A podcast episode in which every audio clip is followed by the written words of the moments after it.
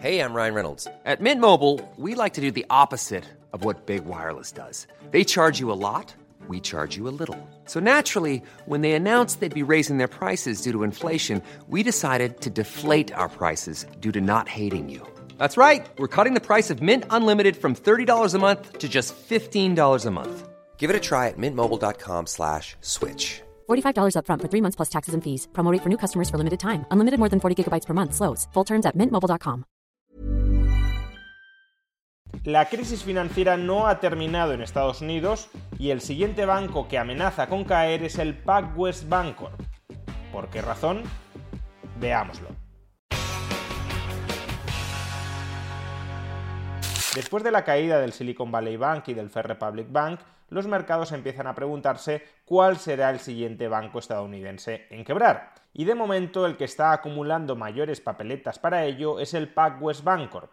La cotización de esta entidad está trazando un patrón muy similar al que en su momento siguieron el Silicon Valley Bank y el Fair Republic Bank. Tal como vemos en este gráfico, la acción del PacWest Bancorp ha perdido en el último año el 90% de su valor. Pero es que solo en los últimos 5 días ha perdido el 70% de su valor. Por tanto, se trata de un desplome brutal que se concentra esencialmente en dos periodos. Por un lado, la caída de la cotización durante el mes de marzo, momento en el que se desata la crisis financiera en Estados Unidos y en el que el precio de la acción cae de 26 dólares a 9, y por otro lado, los últimos cinco días, en los que el precio de la acción ha caído de 9 dólares a 3. ¿Y a qué se debe este desplome? Pues a causas muy similares a las que provocaron el desmoronamiento del Silicon Valley Bank y del Fair Republic Bank.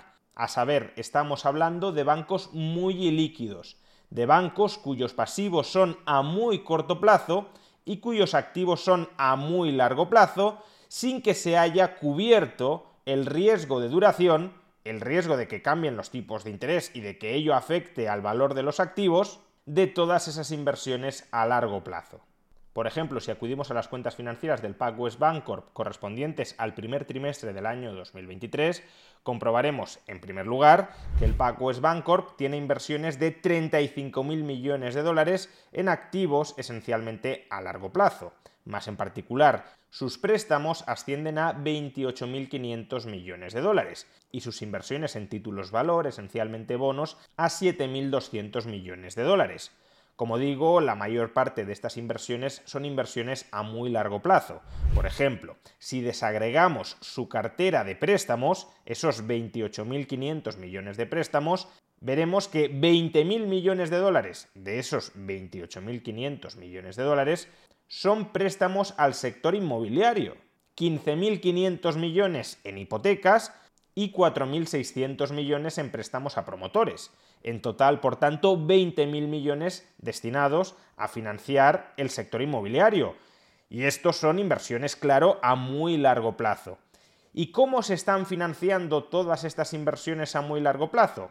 Hemos dicho que la cartera total de inversiones, préstamos más títulos valor más bonos, son 35.000 millones de dólares. Pues bien, el total de depósitos de la entidad los depósitos son deuda típicamente a corto plazo, incluso aunque hablemos de depósitos a plazo, son a plazos cortos, un año o dos años, el total de depósitos de la entidad asciende a prácticamente 32.000 millones de dólares. Es decir, que prácticamente todas las inversiones a largo plazo están financiadas con deuda a corto plazo.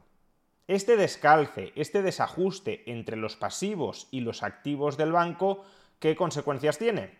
Pues en el actual contexto de subida de tipos de interés, lo que provoca es que, por un lado, el coste de refinanciación del banco se vaya incrementando.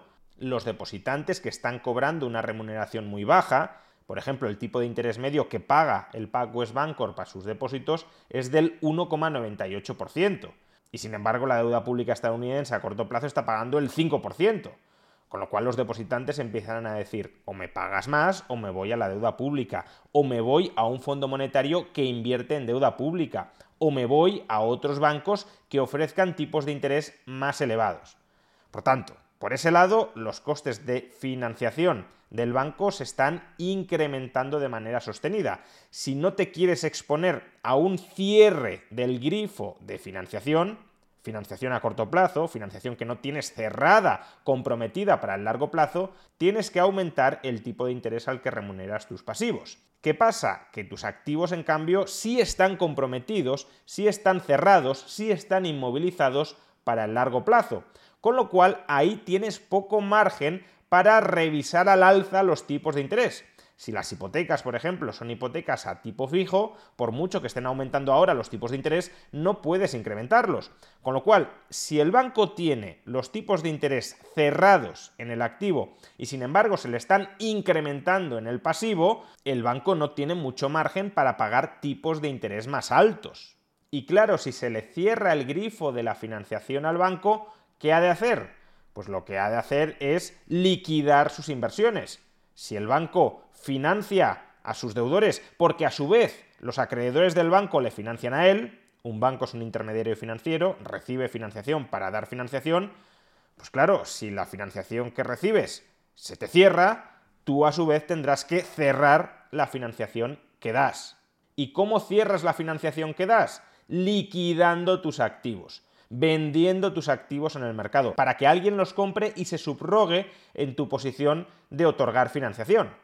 Pero, como ya hemos explicado en otras ocasiones, si un banco intenta en estos momentos vender a mercado sus activos a largo plazo, como los tipos de interés han subido, el valor de mercado de esos activos a largo plazo, activos a largo plazo que previsiblemente estarán obteniendo un tipo de interés más bajo que el que ahora mismo paga el mercado, el precio de esos activos a largo plazo se depreciará. Con lo cual, al vender los activos a largo plazo, el banco sufrirá pérdidas, pérdidas que erosionarán sus fondos propios, su capital.